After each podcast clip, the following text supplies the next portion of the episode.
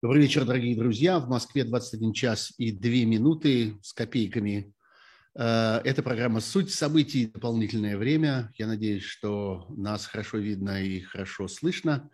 Нас здесь э, в студии моего YouTube-канала двое. Меня зовут Сергей Пархоменко, а мой сегодняшний собеседник вот в этой традиционной понедельничной серии вдвоем в прямом эфире Павел Чиков – известнейший российский юрист, эксперт по разного рода правовым вопросам, э, человек, который создал э, мощнейшую в России правовую такую международную ассоциацию под названием Агора, которая оказывала помощь колоссальному количеству людей, которым эта помощь была нужна.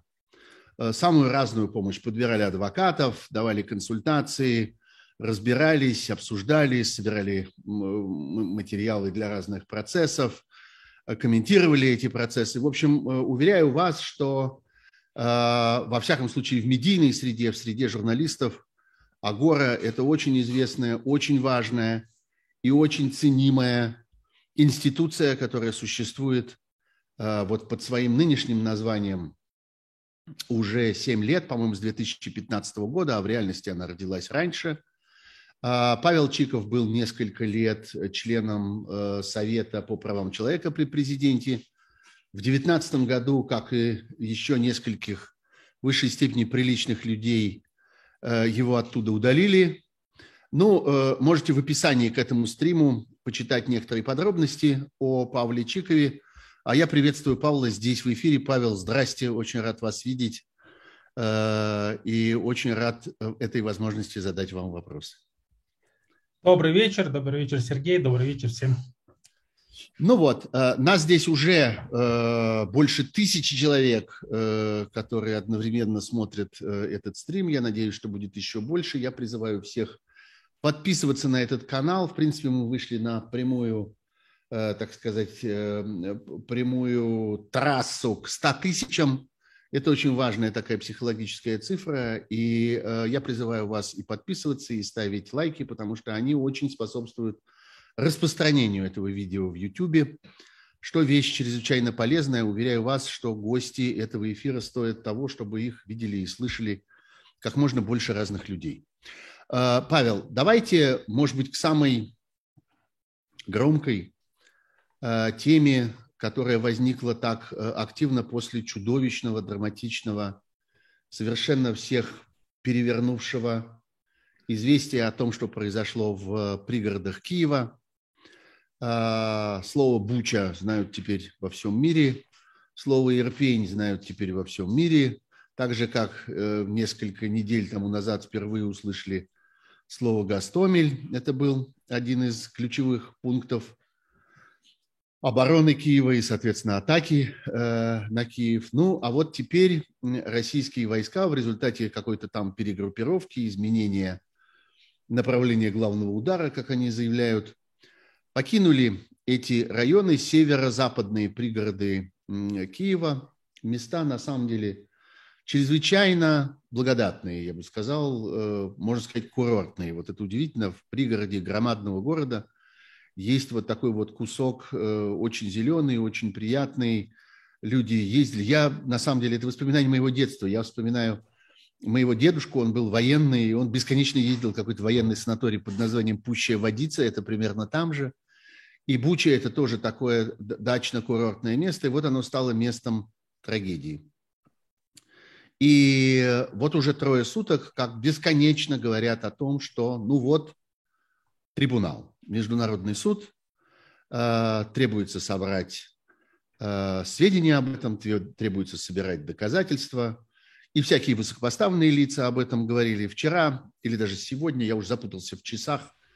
Об этом заговорил э, президент Соединенных Штатов Байден, который обратился к тем, кто критиковал его за то, что он раньше называл Путина военным преступником – и теперь сказал, что вот видите, теперь я подтверждаю и подчеркиваю, что я действительно так считаю, считаю его военным преступником, считаю, что нужно собирать данные для того, чтобы э, подвергнуть его международному суду. И даже совершенно легендарная фигура, э, швейцарский прокурор Карло Дель Понте, известная нам по трибуналу по бывшей Югославии, трибуналу по Руанде. Она давно на пенсии, пишет книжки, но вот она тоже сегодня заявила в своем интервью о том, что она считает, что необходимо, э, чтобы Путин был объявлен э, э, объявлен в международный розыск, чтобы его потребовали к выдаче, объявили военным преступником и начали расследование в международном трибунале. Что это вообще такое за игрушка? Насколько серьезно можно про это говорить?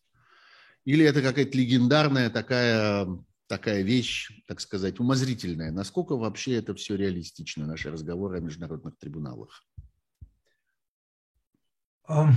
Это очень хороший вопрос, и на него не будет эм, такого легкого, э, короткого ответа, и э, на него не будет ответа, которого э, многие хотят услышать. Да? То есть... Окей, мы ждем правдивого ответа, пусть и да. сложно. А, ну, потому что слова Байдена и слова Карла Дель Понте – это политические высказывания, это не юридические. Да? А, называть человека военным преступником а, политик может, значит, признавать его военным преступником может только суд. Вот. В данном случае мы говорим про Международный уголовный суд. Между прочим, э, Соединенные Штаты Америки не ратифицировали, не подписали Римский статут и не являются, э, не признают юрисдикцию Международного уголовного суда, что было, между прочим, одним из таких острых моментов в, а, во время войны в Афганистане в том числе. Поэтому, а, поэтому вопрос, он, он такой, ну, признание компетенции Международного уголовного суда острый. Россия тоже не ратифицировала, она подписала Римский статут, не ратифицировала и, и насколько я помню, отозвала а затем свою подпись. Почему вообще мы говорим про Международный уголовный суд? Потому что Украина Такой признала... римский статут? Чуть-чуть уточните, пожалуйста. Это Когда уст... это было, где это было и о чем это было? В 2003 году был принят Римский статут, которым а, был учрежден а, Международный уголовный суд. После определенного количества стран, которые его подписали и ратифицировали, Международный уголовный суд начал работать. А, его, а, ему предшествовали два международных трибунала по бывшей Югославии и по, по геноциду в Руанде.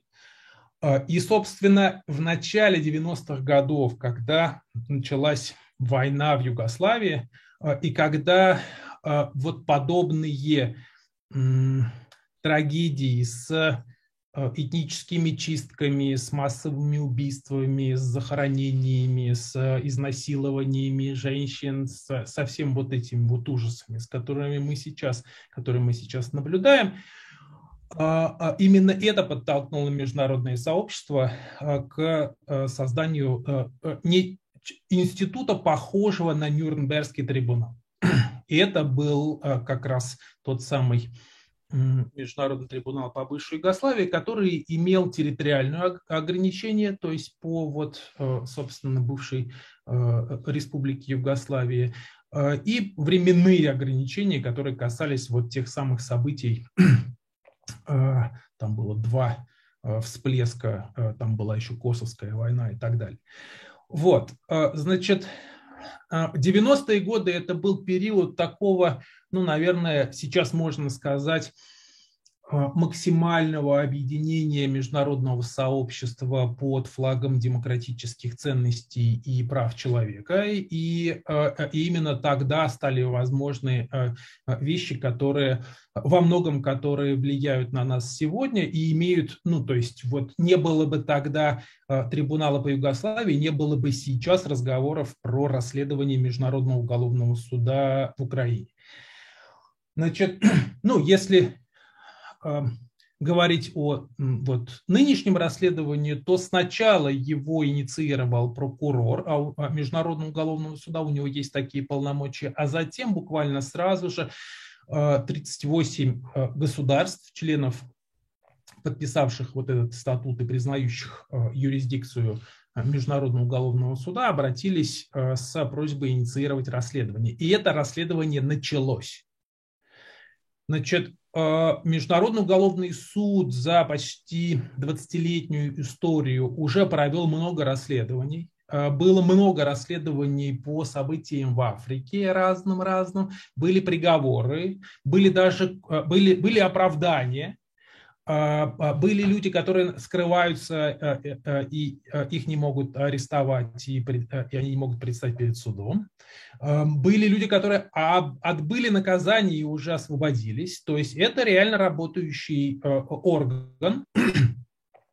Более того, у него есть расследование в Европе, и это расследование событий российско-грузинской войны 2008 года, а, и там выданы даже ордера а, а, в отношении нескольких юго-осетин, у которых, между прочим, могут быть и российские паспорта, то есть, ну, я не знаю, так это или не так, но теоретически там даже российские граждане могут уже быть фигурантами расследования Международного уголовного суда.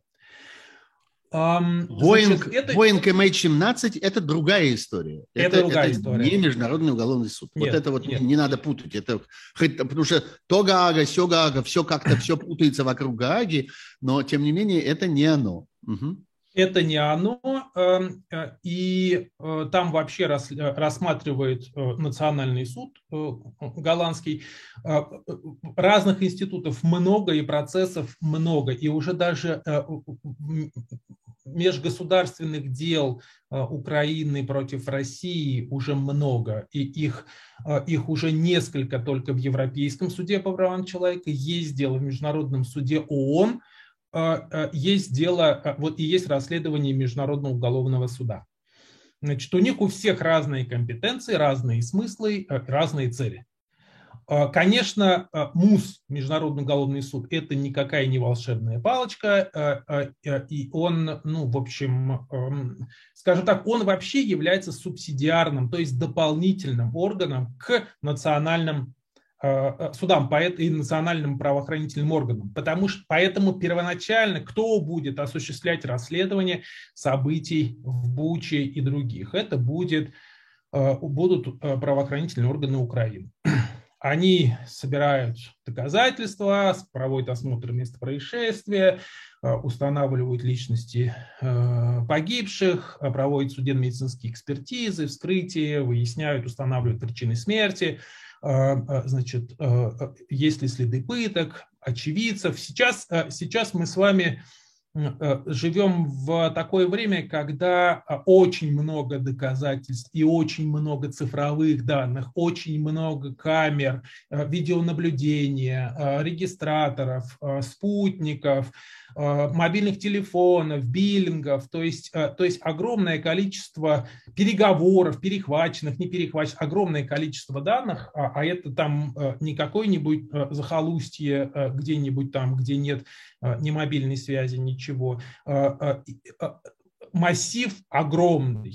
Доказательств вот, собственно, это один много. из вопросов, который, который как раз я заготовил и хотел вам задать чуть позже. Действительно, вот скажем, сегодня э, в одном из утренних YouTube-эфиров выступал ваш коллега, и я так подозреваю, хороший знакомый Илья Новиков, э, и он сказал, что тоже говорил о том же, о чем и вы, что э, эта война, несомненно, не первая, которая происходит в эпоху социальных сетей, но может быть первая большая война, которая происходит в эпоху бигдаты.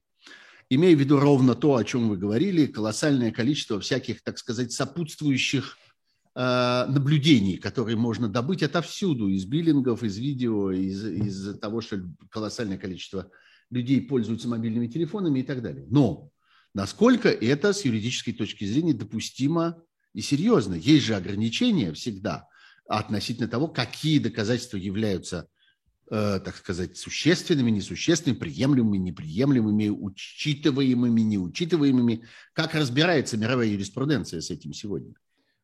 Вот, и э, хочу продолжить мысль, да, вот учитывая этот вопрос. Э, то есть первоначальный объем всех, э, всей работы расследований будут делать э, украинские правоохранительные органы, да, и, возможно, они э, затем передадут это в Международный уголовный суд. Требования у Международного уголовного суда на самом деле к доказательствам, э, ну, довольно широкие. То есть это могут быть самые-самые разные свидетельства. В конце концов, оценивать эти доказательства будет будет суд коллегиально, и там через какое-то время, скорее всего, через несколько лет, не раньше.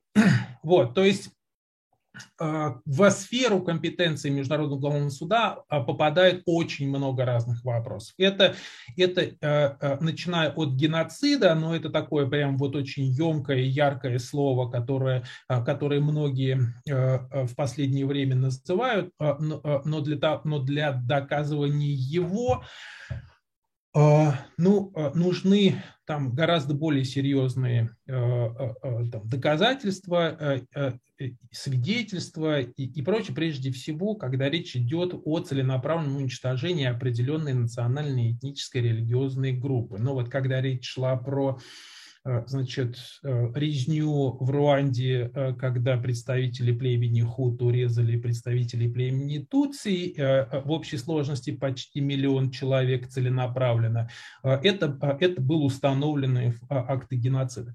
Но, но к Э, к э, суду под э, подследственный или подсудный и другие очень большой список. Например, Э, насильственное перемещение мирных граждан. То есть вот э, идут сообщения о том, что вывозят э, граждан Украины насильно из России, пока, пока таких вот доказательств вот у нас, например, нет, хотя мы общались с несколькими людьми, которых вывозили. Безусловно, убийство мирных граждан, разрушение инфраструктуры. То есть, условно говоря, там эпизод с бомбежкой а, аэропорта а, и там гибелью МРИ а, и так далее может и, скорее всего, будет одним из эпизодов расследования. Мы сейчас не забегаем и не даем оценку там, виновности кого бы то ни было. Да? Мы говорим с вами про процесс. То есть процесс заключается в том, в сборе разного рода доказательств. Я просто я представляю, какой объем это будет. И это будет, ну, то есть, в общем, большая работа эм, суда, секретариата его и так далее. Значит, вот, да. Э, Павел, очень важен момент начала. Э, довольно часто приходится слышать такое суждение, что ну это когда еще? Эта война должна кончиться, мы не знаем вообще, когда она кончится, и кончится ли она когда-нибудь. Она должна кончиться, все должно рассосаться, стороны должны разойтись по своим местам, и вот только тогда появляется суд. На самом деле это не так, как я понимаю. Этот суд может начинаться и сегодня, если есть на то воля и какой-то объем информации. А, главная проблема суда а, заключается в том, что у него нет собственного своих силовиков у него нет своей полиции, э, своих каких-то э, приставов, маршалов, э, спецназа и так далее. Но с чего а, дело есть... начинается? Вот кто куда должен прийти, что сказать, какую бумагу заполнить, для того, чтобы мы сказали, все, начался Международный уголовный суд по российско-украинской войне. Что для этого должно а. случиться? Смотрите, сначала начинается расследование, и оно уже началось. Сбор доказательств уже идет. Более того, каждый человек, который считает себя пострадавшим от, этой, э, от, этих действий, от чьих бы то ни было действий э, на территории Украины, э, сейчас может заявить себя в качестве потерпевшего и может даже воспользоваться услугами адвокатов. Есть отдельный реестр адвокатов э, из разных стран мира, которые аккредитованы при Международном уголовном суде. У нас, э, э, у нас есть один из таких адвокатов, с которым Это мы сотрудничаем. Я, не буду называть его. Okay. Вот, а, но... у вас, в смысле, в Агоре он есть, не просто в России он есть. Да-да, мы сотрудничаем, да. Окей. Okay. Угу. Вот. И эм, и, и они, соответственно, эти адвокаты могут представлять интерес потерпевших. Про, После сбора определенных доказательств э, Международный уголовный суд, прокурор, э, значит, объявляет, выносит, выдает ордер на арест. Вот следующий, следующая стадия, важная стадия, ордер на арест. Это то, про что говорит Карло Дель Понт. То есть, ну, понятно, что она это политическое заявление, потому что, потому что э, еще только собираются доказательства, соответственно, они должны собираться, они должны анализироваться, э, э, э, они, из них должна вытекать информация э, о конкретных лицах, которые подлежат, значит, ну, должны предстать перед судом, которым суд как бы предъявляет обвинение и требует, и выносит, выдает ордер на их арест и требует явиться. Значит, это могут быть самые разные люди. И суду отдельно написано э, в статуте, что не имеет никакого значения должностное положение, какие-то иммунитеты, которые гарантируются национальным законодательством. То есть у нас, например, ну там, я не знаю, Президент, председатель правительства и министр иностранных дел обладают иммунитетом, в том числе дипломатическим. Для Международного уголовного суда это ничего не значит. То есть они такие же потенциальные эм, обвиняемые, как и любые другие. И, собственно, именно такими высшими должностными лицами и их преступлениями занимается, в общем, Международный уголовный суд. Но проблема заключается в том, что ордер может быть выдан, но как и кем и когда он будет исполнен. А до тех пор, пока человек не предстанет перед судом, не может быть обеспечено его право на защиту, у него должен быть адвокат, он должен ознакомиться с делом, он должен иметь возможность представлять свои доказательства невиновности, например, э, и защищаться. То есть э, э, суд не рассматривает дела in absentia, то есть заочно, без присутствия человека. Это один из краеугольных камней Международного уголовного суда и, на мой взгляд, совершенно справедливо. Ну, потому что в противном случае а, правосудие бы не торжествовало, если человек а, не имел бы права на защиту. То есть в конкретном случае с Украиной, если я вас правильно понял, а, международные уголовные суды по каким-то конкретным эпизодам могут э, начинаться по мере того, как появляются в наличии физически существующие обвиняемые, которых кто-то нашел, поймал, э, привез, представил, выдал им адвоката и посадил их на скамейку. И вот тогда да, так. по этому конкретному эпизоду может начинаться суд. Да, и поскольку у Международного уголовного суда своих э, силовиков нет, э, то, то это должен э, сделать кто-то. То это должны сделать силовики какой-то другой страны. Вот, mm-hmm. то есть, следовательно, а почему, это будет. Почему это не было сделано э, хотя бы в отношении тех людей, которые существуют, так сказать, в руках правосудия, в руках, э, скажем, украинских спецслужб, это не было сделано в отношении Боинга MH17 этого дела. А, что, это, что не было? Потому почему, что ну, почему, почему, дело, да, почему дело о Боинге MH17 происходит как бы в другом суде? Не в Международном уголовном суде, а в каком-то вот э, специально созданном для этого или наоборот, если я правильно понимаю, в районном суде города, города Гааги, просто в обычном голландском суде. Почему ну, был а сделан а... такой выбор, как вы думаете? Я не могу сказать, каковы там были э, политические причины, они наверняка там были, но э, в Боинге погибло довольно много граждан Нидерландов, и, соответственно, суд в Нидерландах счел, значит, это дело подсудным ему. Mm-hmm. И, соответственно... Просто, э, видимо, со... потому что родственники обратились вот в этот суд. Видимо, был иск, я так подозреваю, да? Да. Понятно. Э, хорошо, спасибо большое. Э, ну вот, собственно, большой класс вопросов по-прежнему по поводу сбора доказательств и всего прочего. Это, так сказать, то, что можно делать уже. Подсудимого еще нет – никто его еще не ловит, не тащит, не привозит и так далее, но собирать доказательства уже можно. Э, и ну, я понимаю, что вы не можете ответить на вопрос, существуют ли способы, так сказать, реально посмотреть на то, что происходит, происходило в Буче. Вы не, не, не американская разведка и не располагаете э, спутниковыми съемками, как и я. Но, на ваш взгляд, какие, в принципе, типы доказательств там могут быть? Потому что просто видео – опубликованная в YouTube. Просто фотография, привезенная журналистом, который пробрался, так сказать, туда на место. Это доказательство ли? Это серьезно ли? Или это только повод для разговора? Слушайте, эти, а, э, э, эти доказательства таковыми являются и в российском суде. Ну, потому что в уголовном деле доказательство может быть признано все, что угодно. Ну, то есть, в принципе, довольно много чего может быть признано таковыми. То есть, потому что для того, чтобы вынести приговор, э, нужна совокупность доказательств. Да? И, соответственно, это могут быть самые разные самые разные э, э, вещи и документы, и, и видео, и фото, и свидетельские показания. Понятно, что они должны быть надлежащим образом там оформлены, закреплены там, и все такое. Но,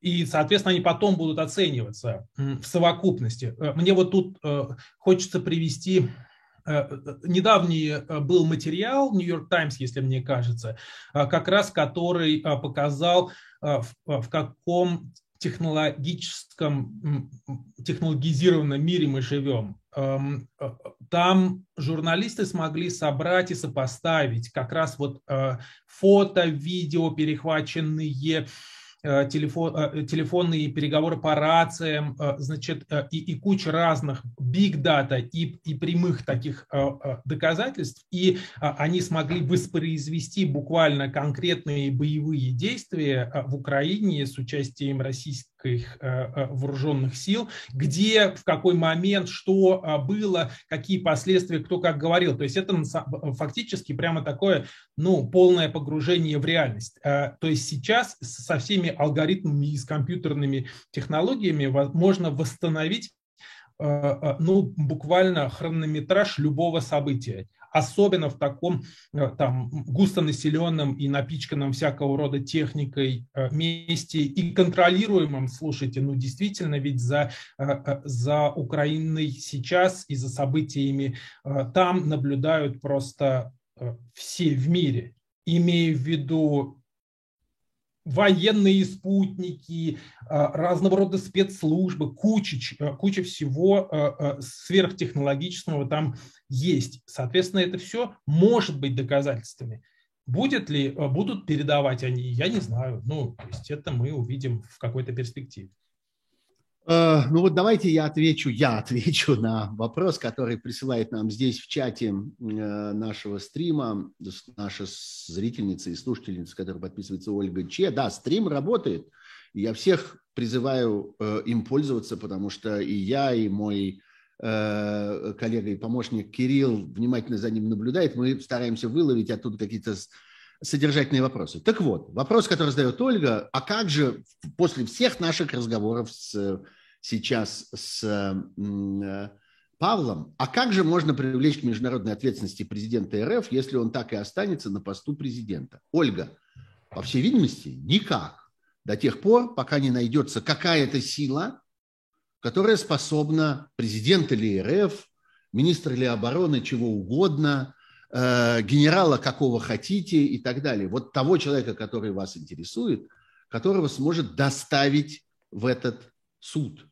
Это означает, что э, если мы говорим о э, том, что происходит, пока те люди, которые развязали войну, остаются при своих должностях, остаются защищенными, остаются э, как бы вмонтированными в тот строй, который они создали и который продолжает их, так сказать, оберегать и окружать, до тех пор вот этот конкретный механизм, механизм Международного уголовного суда – Э, э, для этих людей, точнее, эти люди для этого механизма Международного уголовного суда недоступны. И нам с вами придется отдавать себе в этом отчет и понимать, что какие-то другие формы и какие-то другие э, политические институты здесь принимают на себя роль выносителей вердиктов и оценок и так далее, и так далее. Да, Павел, как вы Э, согласны ну, с этим моим ответом?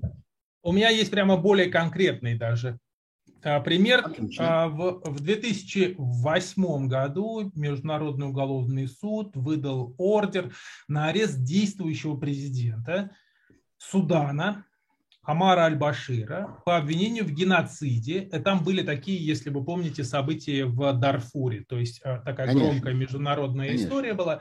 Вот, значит, товарища поймать пока не удалось, он скрывается, то есть вот уже сколько? 14, 14 лет. лет. Да, но тем не менее действующий глава раз, действующий глава, э, значит, еще, еще одной африканской страны, не Кении или, ну, в общем, кого-то а, кого из них. Ганды, может быть? Да, нет, обвиняемых по делу о ситуации в Кении был избран президентом этой страны. Да, то есть, то есть можно сначала стать обвиняемым, а, а наоборот, потом, да, в обратном а порядке. президентом. Mm-hmm. Да, да, да. Вот. Но бывших президентов, э, значит, Международный уголовный суд посудил э, уже довольно, довольно пучок. То есть я не хочу забегать, ну, то есть я не хочу разговор превращать в там судилище заочное над там действующим президентом. Вот, то есть потому что, еще раз, потому что мы с вами говорим пока про ордер. И, собственно, и президенту Судана пока еще не признали виновным, выдали только ордер на арест. Да, вот, а, вот теоретически можно эм, смоделировать такую ситуацию, что в какой-то момент Международный уголовный суд такой ордер выдать может. Когда он будет исполнен, будет ли он исполнен. Например, э, выдавался ордер на арест Муаммара Каддафи. Угу. Тоже был недосягаем, и так и остался недостигнутым. Недостигнутым. То есть mm-hmm. недостигнутым. Ордер был отозван в связи с, со смертью товарища. Вот. А Чтобы закрыть эту тему, э, для нашего разговора, эта тема громадная и будет продолжаться теперь уже много лет, и перейти к тому, что происходит внутри России, э, вопрос, который, мне кажется, может быть такой немножко теоретическим, но все-таки важным в этой ситуации. А, что, собственно, вот э, наша слушательница опять по имени, с красивым именем Эсмеральда спрашивает у нас. А, собственно, э, чем ограничено, как квалифицируется военное преступление? Любая ли война, любое ли военное действие является военным преступлением и квалифицируется как э, что-то, подлежащее международному суду и так далее?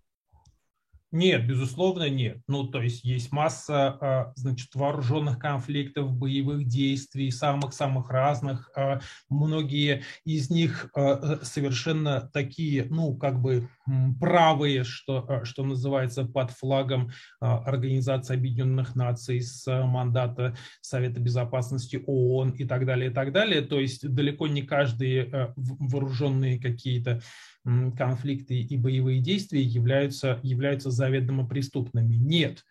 А, речь идет про очень конкретные а, преступления, то есть там убийство а, мирных жителей, депортация, насильственное перемещение, пытки, изнасилование, а, значит, там, я не знаю... А, Наверное, какие-то имущественные преступления тоже, ведь не только преступления против... Мародерство, то, ну, хищение, вот это вот все массовое и так далее. То есть это все довольно четко определено. Есть и в самом статуте прям много-много подробно написано, и, и еще сам Международный уголовный суд детализирует это, э, эти вещи. То это, это, грубо говоря, это в принципе так, те же самые действия, которые по там, российскому уголовному кодексу считаются преступлениями, но только не, не все далеко, а самые такие тяжкие и общественно опасные. Вот они, они относятся. То есть, то есть в этом смысле, э, грубо говоря, что районный уголовный суд с прокурором, что международный уголовный суд с его прокурором а, а имеют... Набор принципе, деяний приблизительно тот же. Ну, не приблизительно, но э, вот смысл примерно такой же. Спасибо, Павел. Э, я напоминаю всем, что это программа «Суть событий. Дополнительное время». Вы находитесь в прямом эфире YouTube-канала Сергея Пархоменко. Я призываю вас подписываться на этот канал, я призываю вас ставить лайки этому каналу, я призываю вас задавать вопросы в нашем чате, который здесь работает, я внимательно за этим чатом слежу. Я хотел бы перейти теперь к тому, что происходит в России. Вот, ну, история с страшными преступлениями, которые на наших глазах происходят последние дни э, в Украине, заставила нас начать с вот такой стороны дела. Но вот Россия. А, складывается такое впечатление, скажу вам откровенно. Я не нахожусь в России уже на протяжении нескольких месяцев, но очень много читаю и смотрю, и вообще каждую секунду слежу за тем, что происходит на родине, что в России как-то отменен э, конституционный строй в целом отменены права человека, отменены гражданские свободы, э, отменены права личности и все остальное. Мы как-то привыкли к тому, скажем, что право на свободные собрания. Как-то постепенно было высосано из российского общества. Оно вроде в Конституции есть, но, в общем, оно полностью сведено на нет. Теперь и прочее, все, что касается прессы, она закрыта, разгромлена, заблокирована, э, по существу уничтожена. Все, что касается неприкосновенности лич, личности, хватай кого хочешь, выясняй, что хочешь, отнимай телефон, смотри в переписку, э, требуй каких угодно показаний относительно чего угодно и так далее. Как вам, как юристу, это видится? Как вы в целом оцениваете эту ситуацию и как вы для себя ее описываете? А, для того, чтобы ответить на этот вопрос, мы провели небольшое исследование и буквально к концу первого месяца военных действий а, опубликовали доклад. Доклад мы так и назвали «Военное положение с правами человека в России». Потому что по факту за этот месяц с принятием целого пакета законов о военной цензуре, которые с первого же дня вступления их в силу, с 5 марта, массово начали применяться. А, и это фактически сейчас вытеснили вообще все остальное. То есть то, что раньше у нас был там экстремизм, там Э, значит, вот всякие разные там э, статьи, дела неуважения к власти и прочее, прочее, прочее. Э, сейчас все вытеснено по большому счету двумя статьями. Первая – это в Кодексе об административных правонарушениях, статья 23.3. Это дискредитация, нет, это ну, дискредитация вооруженных сил Российской Федерации.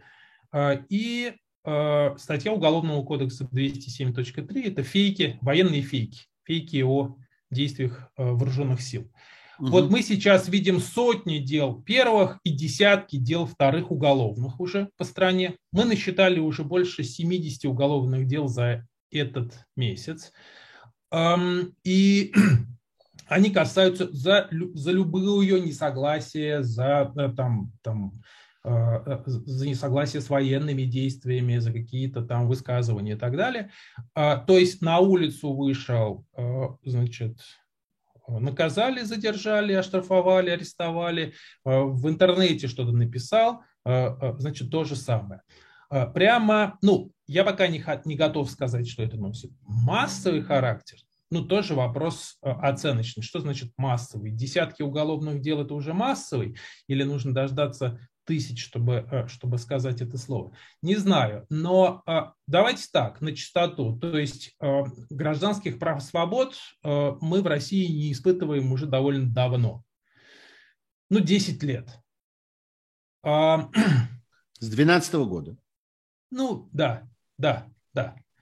Да, вот. И, и, и отщипывалось это у нас постепенно, по чуть-чуть. Это не было сразу. И, и вот, вот мы в, э, э, где в итоге оказались. На улицу выйти мы протестовать не можем, в интернете мы сказать не можем, а уж что-то сделать, э, это вот упаси бог вообще. Поэтому, поэтому фактически это ну, лишение, действительно лишение базовых конституционных прав и свобод, при том, что у нас масса юристов во главе государства, вот, при том, что у нас все судебные органы Э, при том, что у нас все как бы институты формально действующие. Вот, у нас даже уполномоченные по правам человека чуть ли не в каждом регионе есть. Вот, а, а прав э, этих самых у нас с вами почти нет. А более того, есть, ну, то есть покушения пошли в том числе и на ранее незыблемые права на собственность, ну, так условно, э, незыблемое право на собственность, потому что, потому что смотрите, что происходит с Э, значит, э, с любыми иностранцами, с любыми, э, с любыми сделками, с любыми долями их акций, а, да и даже, в общем, простите, с валютой, которая есть у россиян, то есть с деньгами, которые они не могут снять, перевести и использовать по назначению, с квартирами, которые сейчас сложнее стало продать и все остальное прочее. То есть это же, это в том числе подрыв ну, такого базового, базовых прав в области собственности. Это не политические какие-то вещи. Про выборы мы уж тут с вами вообще там не говорим. Да? То есть есть целый список конституционных прав и свобод, которые мы, скажем так, мягко затруднены в реализации. Вот. А то, что это связано все с военными действиями и с специальной операцией, которая там активно проводится, а, а, значит, позволяет сказать, что, в общем, у нас де-факто введено военное положение. Хотя а, оно формально объявлено не было. Вот, вот это, собственно, вопрос, который я при, припасал для этого места. Ну, есть такое расхожее представление, что вся эта история со специальной военной операцией, а не войной, весь этот запрет на слово «война» и так далее, все это было сделано для того, чтобы избежать Э, введения в стране военного положения. А вот теперь давайте попробуем сравнить тот нынешний режим, который есть сегодня, и то, что было бы, если бы военное положение было введено. Вот с точки зрения прав человека, повседневной жизни людей, их, так сказать, э, возможности защитить себя перед лицом э, силовых органов и так далее, и так далее. Где, что лучше, что хуже? Вот мы же представляем, вы же как юрист, представляете себе, что такое в точности военное положение? Для вас это какая-то конкретная вещь, наверное. Попробуйте сравнить это с сегодняшней э, ситуацией в России, реальной ситуацией. Ну вот, собственно, э, мой посыл-то и как раз и в том, что, ну, в том и есть, что фактически мы как раз в нем живем. Не была проведена, собственно, процедура, хотя даже элементы этой процедуры а, а, тоже были проведены, потому что было решение Совета Федерации об использовании вооруженных сил за пределами Российской Федерации. Было, значит, были был уведомлен генеральный секретарь Организации Объединенных Наций о том, что вот у нас тут, значит, в рамках самообороны российские вооруженные силы значит, применяют какое-то там военные действия в отношении Украины и так далее. Чего не было сделано, не было пока, пока. Но все, многие этого ждут и опасаются, это общая или частичная мобилизация. То есть обычно просто с объявлением военного положения объявляется еще и мобилизация. Но нужно понимать, что в России с, там, с, никогда этого не было. С 93 -го года у нас Конституция никогда не объявлялась ни военное положение, ни мобилизация. Вот, но если мы посмотрим, что происходит, ну, то есть, что такое мобилизация? Это все там мужчины определенных возрастов должны, э, э, э, должны явиться в военкомат для там отправки военные действия на фронт. Вот. Значит, что происходит в реальности? В реальности все военкоматы по стране активно зазывают мужчин определенных возрастов и определенных военных от специальностей. Я опровергаю это. А, а, нет, нет, это, это достоверная информация, она абсолютно публичная, открытая, то есть э, они зазывают добровольцев для заключения контракта э, и на платной основе, и, и, и, соответственно, желающие поехать, значит, приходят, заключают контракт и уезжают. Есть те, которые, значит, отказываются. Да, но э, тем не менее, мне кажется, что военное положение – вещь описанная. Это вещь как бы зафиксированная, да. которую известно, какая она. А да. вот это как бы военное положение, которое происходит сегодня, вещь совершенно вольная. Можно его добавлять и достраивать как из лего, с любого конца, любого размера, что еще. Вот действительно взяли и дописали еще кое-что, касающееся имущественных прав, касающееся прав собственности, касающихся Э, того, что люди имеют там в ценных бумагах и так далее, и так далее, завтра вдруг откуда ни возьмись появится, я не знаю, там вот просто фантазируя как-то, вскрытие банковских ячеек. Э, никакими, никаким военным положением вскрытие банковских ячеек не предписано. И нигде не сказано, что это должно быть, в отличие от мобилизации. А без военного положения просто так, по необходимости, почему бы и нет? Ну, послушайте, мы с вами, Сергей, мы с вами, э, это не новая история. Мы с вами сколько? Два года живем э, под коронавирусом. Вы помните, как, э, как называлось положение под коронавирусом? А, у нас, да, у нас есть Ну, Повышенной опасности, что-то такое, да. А, а, да, да, режим повышенной опасности это назывался. То есть все прошло уже, вот, а повышенная опасность все еще остается, да. А, то есть при том, что у нас по закону а, была возможность объявить чрезвычайную ситуацию на территории конкретных регионов или в целом по стране, ничего этого а, объявлено не было. А, то есть это в принципе тот же самый подход. То есть, зачем, ну, то есть вот в законе написано одно, а в реальности, а, а в реальности а, значит, эти процедуры, предусмотренные законом, не используются. Ну и потом а, значит, российские власти не признают то, что у нас с вами какая-то значит, какая-то война с кем-то идет. У нас там вот войны-интернационалисты, и они исполняют свой интернациональный долг. Я Насколько... был маленьким, я был маленьким, и я помню эту фразу. Э, из... Так я тоже э, помню. Я, был, я ну... был и маленьким, потом не очень маленьким, но помню исключительно хорошо, да, про интернациональный долг, и прямо вздрагиваю всякий раз, когда что-то подобное происходит. Вопрос, насколько, на ваш взгляд, все еще мы можем считать защищенными какие-то совсем базовые вещи?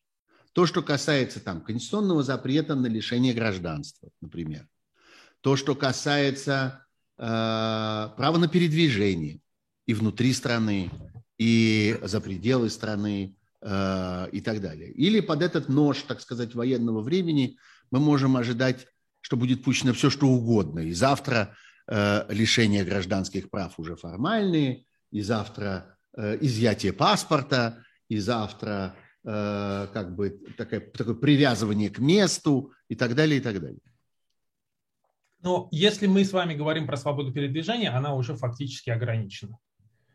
А, вы не можете выехать а, из страны уже два года а, по земле без достаточных оснований на лечение, на работу при наличии соответствующей визы в другой страны, на а, уход за э, родственниками и так далее. Это коронавирусные ограничения. И они сейчас, а, уже коронавирусы как бы и нет, в том числе и в этих странах, куда там люди собрались поехать. А, и там уже ограничения отменены. В России сейчас выехать сухопутно без ограничений можно только в две страны. Это Казахстан и Монголия да, то есть вот самые популярные, особенно Монголия, направления сухопутного движения у нас. Э, во все остальные, и у нас есть случаи, когда людям не разрешают выехать, им говорят, что ваши основания не подходят, разворачивают на границе. А, про самолеты и воздушные сообщения я сегодня вообще молчу. То есть, э, то есть никуда, э, никуда в сторону Запада э, вы, вылететь вообще невозможно. Цены стали запредельными, и у, нас, и у нас примерно 5 миллионов граждан Российской Федерации имеют запрет на выезд за границу. Это ли не ограничение? Это, кто? это, это те, у кого какие-то долги, или, или это профессиональные запреты?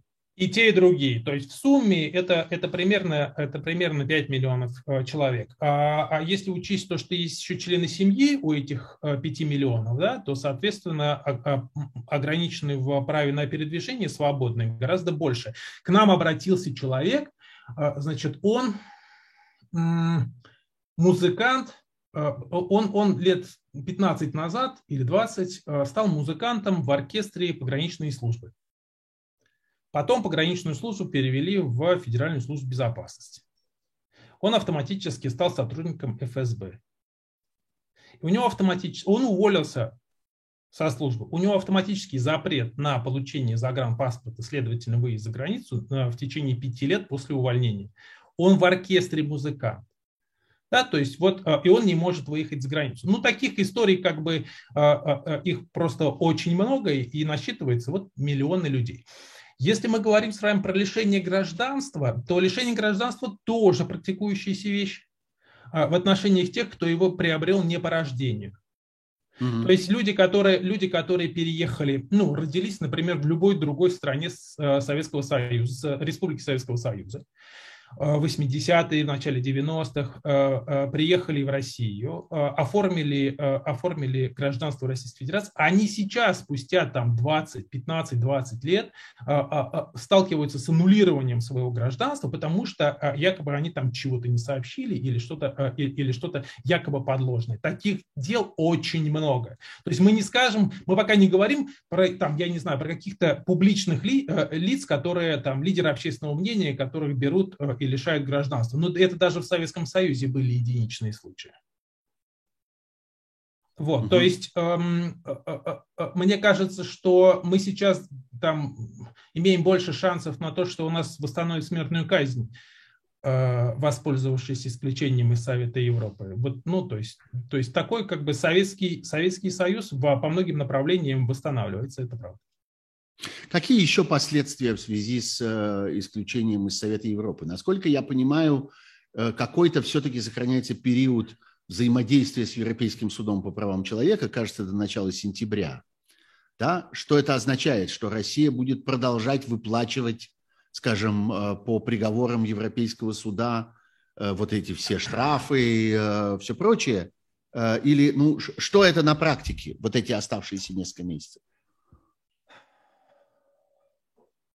На практике, юридически, формально, все события, которые э, подпадают под нарушение конвенции, э, пытки, э, значит, нарушение права на там, выражение мнения и прочее, прочее, прочее, да? несправедливый суд, все, что произойдет до 16 сентября 2022 года, может подлежать рассмотрению Европейским судом случае там исчерпания национальных средств. Ну, то есть то, что нужно обжаловать, там получить приговор, апелляции, ну, то есть в ну разных ну, да. ситуациях разные, а, разные процедуры. Ну, это так и было вот. и раньше, да. Нужно сначала да, да, ровно, какой-то вот, путь да, здесь, а потом да, европейский Да, да. То есть формально ничего не меняется э, до 16, до 16 сентября с точки зрения событий. Вот любое событие 17 сентября этого года уже не сможет быть предметом рассмотрения Европейским судом по правам человека. Мы с вами говорим пока про процедуру. Угу. А, и, и учитывая, что в, э, Европейском суде сейчас э, почти 18 тысяч э, дел из России, и еще, наверное, тысяч 10 может дойти в течение этого года и там, в следующем году, то работа у Европейского суда по российским делам еще на ближайшие много лет.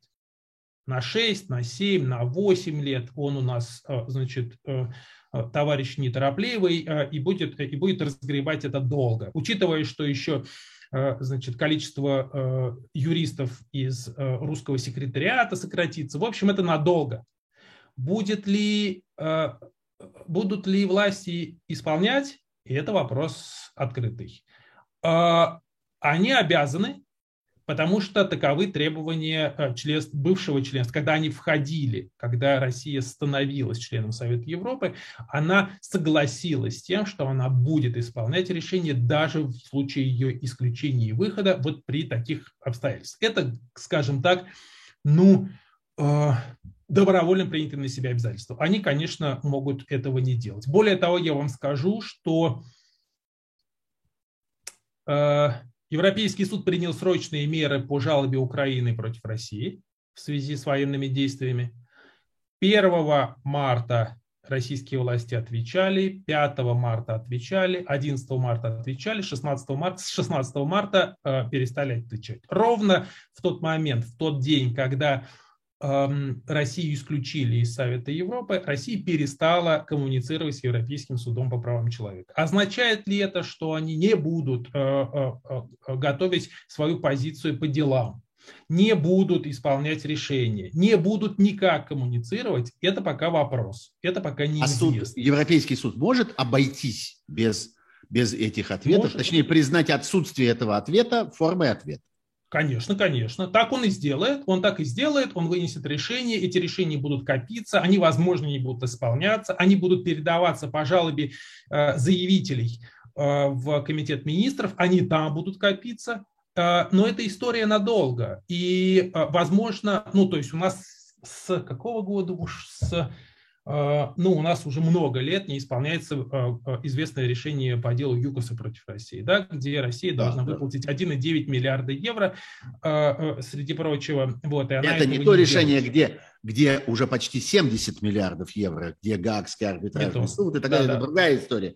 Есть другая решение история. Европейского устава правам человека, там один с чем-то миллиард. Ага. Один, один, почти 1,9 миллиарда. Mm-hmm. Вот это не исполняется, mm-hmm. то есть буквально даже не выплачивается.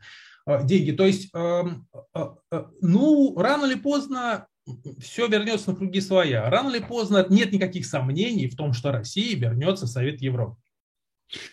Я вот в рамках вот этих наших диалогов здесь по понедельникам разговаривал с несколькими замечательными экономистами, в частности, с Сергеем Алексашенко и с Владиславом Иноземцевым. И они говорили о чрезвычайно интересной, уникальной ситуации, которая сложилась после того, как было, так сказать, арестовано, заблокировано э, очень большая доля российского валютного резерва. И э, иноземцев, например, говорил мне прямо, что это уникальная, невиданная в истории ситуация, когда как бы задепонированы будущие э, репарации, когда задепонирована некая... Она есть, это никогда не было. Как бы с Германией взять было нечего после Второй мировой войны. А тут вот, есть большая сумма, и осталось только придумать международный механизм, который будет ею распоряжаться и направлять ее на всякие цели, которые этой, этой международной инстанции будут признаны целесообразными. На компенсации того и сего, на восстановление сего и того, и, может быть, на решение вот такого рода решения международных судов. Как вы относитесь к этому, к такой мысли? Я думаю, что это возможно. Потому что, потому что, в принципе, э, ну, в общем, охотиться за э, активами Э, за рубежом должников, а это же чисто такие же отношения, то есть есть взыскатель, есть должник, неважно, что должником является государство. Это на самом деле очень распространенная юридическая практика. Есть международные юридические фирмы, которые специализируются на том, что они покупают долги и, и, и выбивают их потом через активные значит, судебные разбирательства. Они специализируются прямо на этом. Поэтому э, я уверен в том, что э, это точно будет предметом э, возможным, а уж если это будет какая-то специально созданная, специально созданный фонд для выплат по решениям против российских властей, то, очевидно, ну, было бы грех не попытаться ткнуть туда пальцем. А кто должен был бы, какая международная инстанция должна была бы заняться созданием такого органа? Это что? Это ООН, Европейский парламент, я не знаю, э, что, Еврокомиссия? Кто здесь мог бы быть основой для создания такого инструмента? Даже поскольку этого никогда не было, то трудно, э, трудно э, что-то предложить. Э, но теоретически это может быть решение Генеральной Ассамблеи ООН, то есть не Совета Безопасности, очевидно, потому что там Россия постоянный член, она может заблокировать mm-hmm. это. А учитывая, что, например, значит, претензии к российским властям на основании решений разных судебных органов, в том числе того же малазийского Боинга. То есть у Малайзии могут быть притязания, например, тоже. Она там не является ни членом Евросоюза, ни членом Совета Европы. То есть это может быть и глобальная история. В конце mm-hmm. концов, э, у нас тут э, значит, представители э, из России наследили и на африканском континенте, и там тоже, в общем, могут быть определенные запросы монетарные к российским властям. Поэтому, в общем, а, желающих поживиться а, будет много со всего мира. И в этом смысле Генеральная Ассамблея вполне могла бы что-то подобное сделать. Естественно, выплаты должны будут вестись в соответствии с какими-то судебными э, решениями. Да? То есть это, опять же, не быстрая история. Сейчас 22 часа в Москве. Я надеюсь, что Павел разрешит еще его поддержать в эфире э, некоторое время. А, э, я напоминаю, что вы в прямом эфире программы «Суть событий. Дополнительное время» на канале Сергея Пархоменко. А, и призываю вас подписываться на канал, ставить лайки этой программе для того, чтобы она шире э, распространялась. Я сейчас одну секундочку посмотрю, э, посмотрю, сколько нас, э, нас э, 5 тысяч, которые ежеминутно смотрят эту, э, эту программу, целый набор вопросов, связанных с тем, что случилось в качестве последствий санкций. Э, разнообразные конфискации, национализации, и прочее, частью в виде угрозы, в какой, каких-то случаях, как я понимаю, уже состоявшиеся. Э, что с этим совсем будет теперь происходить? Э, вот, я не знаю, там какая-нибудь Икея, э, в той ситуации, если будет объявлено, что все национализируется, что у нее довольно много чего было на территории Российской Федерации. Много этих магазинов, много складов, много товаров, там есть чего, чего национализировать. Что делать? Кто с этим разбирается? В какие суды с этим обращаться? Э, существует ли какая-то управа, какая-то защита на вот эти односторонние решения о том, что, а, ну окей, тогда забираем? Я бы начал с того, чтобы привел пример Крыма, и после аннексии которого а, очень много собственности бывших жителей Крыма, которые уехали, и бывших компаний, которые, которые перестали там работать, значит, была, э, ну, скажем так, сменила собственника. Э, и э, в одном только Европейском суде по правам человека там больше тысячи жалоб именно от бывших собственников. То есть они жалуются на то, что их лишили э, собственности. Э, и это одна из процедур, которая, которая э, задействована, и она в принципе э, на самом деле и в истории имеет аналоги. То есть когда была оккупация турками Северного Кипра, э, э, значит, турки-киприоты Э, лишали собственности греков-киприотов. И э, эта история там каких 70-х, 80-х годов, э, и Европейский суд очень много жалоб рассматривал оттуда. И затем была создана специальная процедура, Э, на Кипре, который рассматривает жалобы и притязания, и, э, и Турция выплачивает, э, и, и, соответственно, дела даже не, не перестали доходить до Европейского суда. Это, конечно, потребовалось, там, я не знаю, 20 лет для того, чтобы, для того, чтобы это произошло. Много дел было с Косово, Э, против Сербии, э, связанный как раз с тем же самым. То есть это не что-то такое, э, ну, то есть по, значит, в результате каких-то там военных действий вот российско-грузинского конфликта много жалоб пока еще не рассмотрено, в том числе на собственность. То есть дела собственности в Европейском суде занимают большую долю. То есть это один из вариантов. Второй ну, собственно, если Икея захочет посудиться с российскими властями, то Икея, наверное, может это сделать и по месту своей юрисдикции в стокгольмском арбитраже, тем более, что стокгольмский а, а, коммерческий арбитраж один из таких важных институтов по миру. То есть, например, это. То есть эти разбирательства за деньги и за собственность неизбежно будут. Это, кстати, тоже в ту самую копилку э, э, с последующим взысканием. Потому что mm-hmm. одна только Росавиация, у нас министр транспорта заявил, что они посадили 500 ну, я имею в виду, приземлили в России. Да-да-да, не выпустили обратно лизинговый больше, самолет больше 500 лизинговых самолетов. Это тоже, между прочим, очень приличная сумма, а значит, э, компании, которые им сдавали ну, э, в, в лизинг, они, соответственно, потеряли э, и несут убытки. Да? То есть, то есть люди, организаций, компаний, которые пострадали деньгами, очень много. Тут, в общем, миллиарды и десятки миллиардов.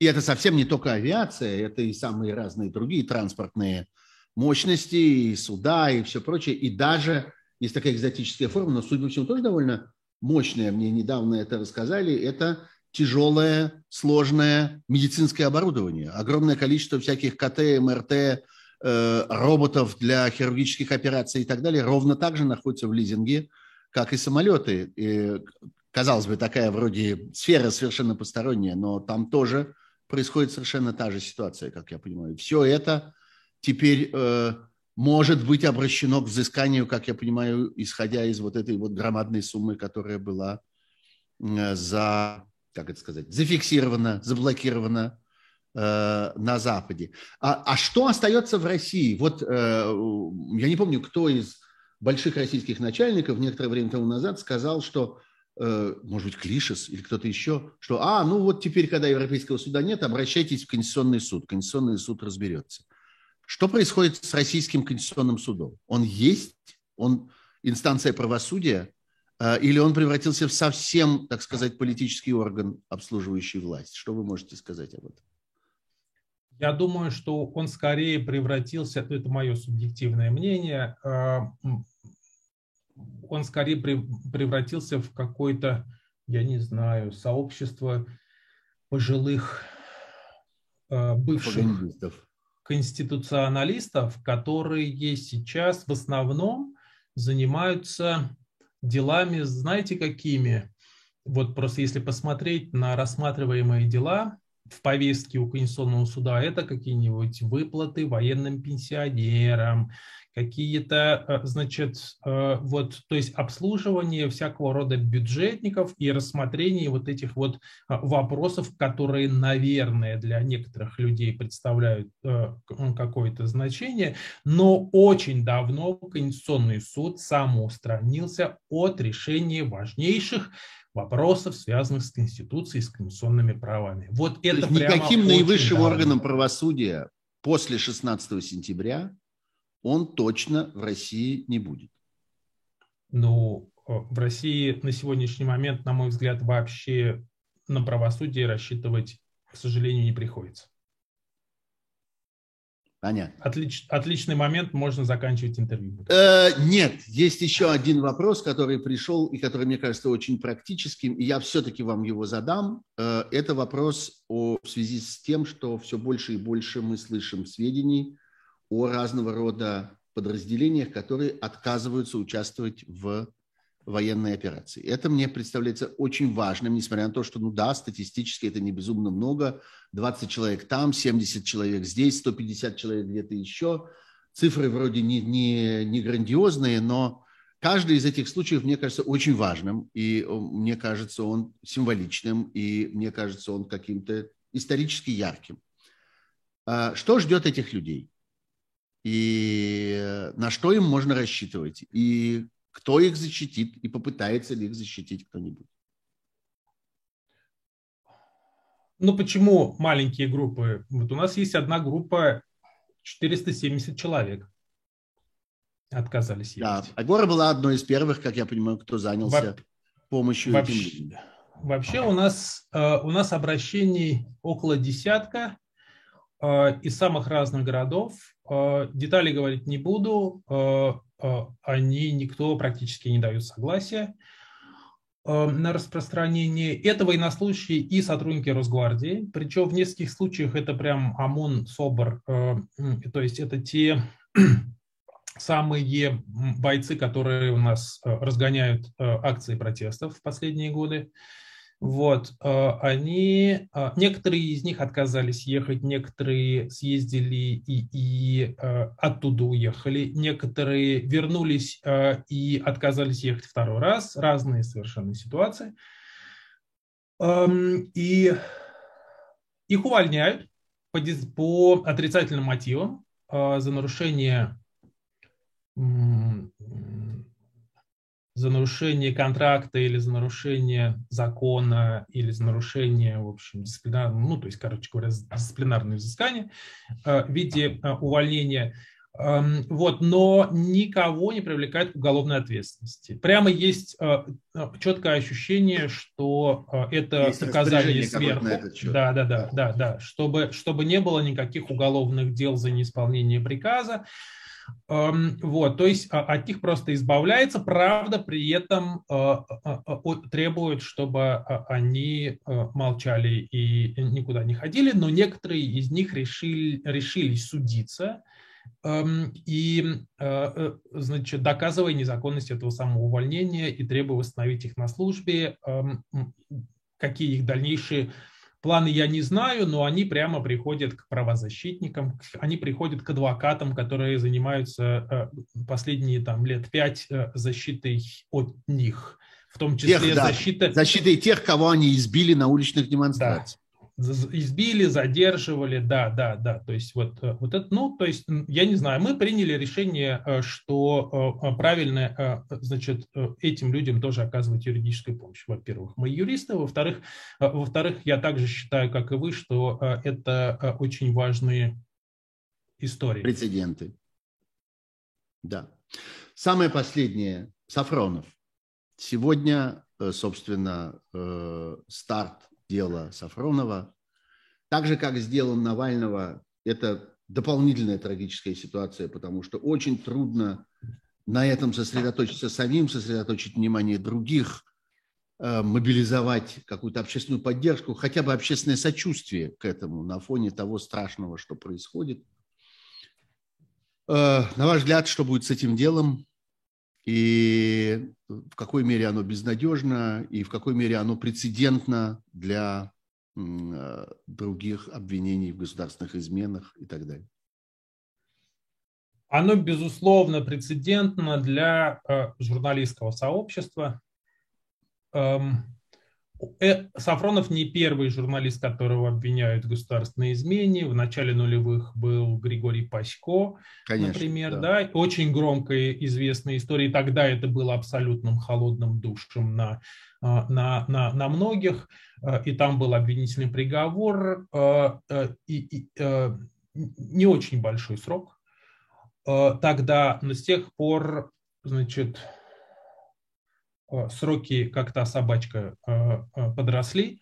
Вот, угу. и, и, и сейчас, и сейчас, к сожалению, то есть, да, и, в общем, известно, что последним человеком, которого оправдали по делу о государственной измене, был в 98-9 году Александр Никитин, эколог-активист, которого защищал Юрий Маркович Шмидт, и которому тогда помогал Иван Павлов, Э, тот самый адвокат, который защищал э, Сафронова. Угу. Вот. Э, но с тех пор уже почти 25 лет оправдательных приговоров по делам о государственной измене в России нет. И, собственно, я совершенно не, там, не берусь предсказывать никакие решения судов. Вот, но никаких э, ожиданий э, того, что история Сафронова э, закончится э, там как-то прям э, хорошо, э, к сожалению, тоже нет.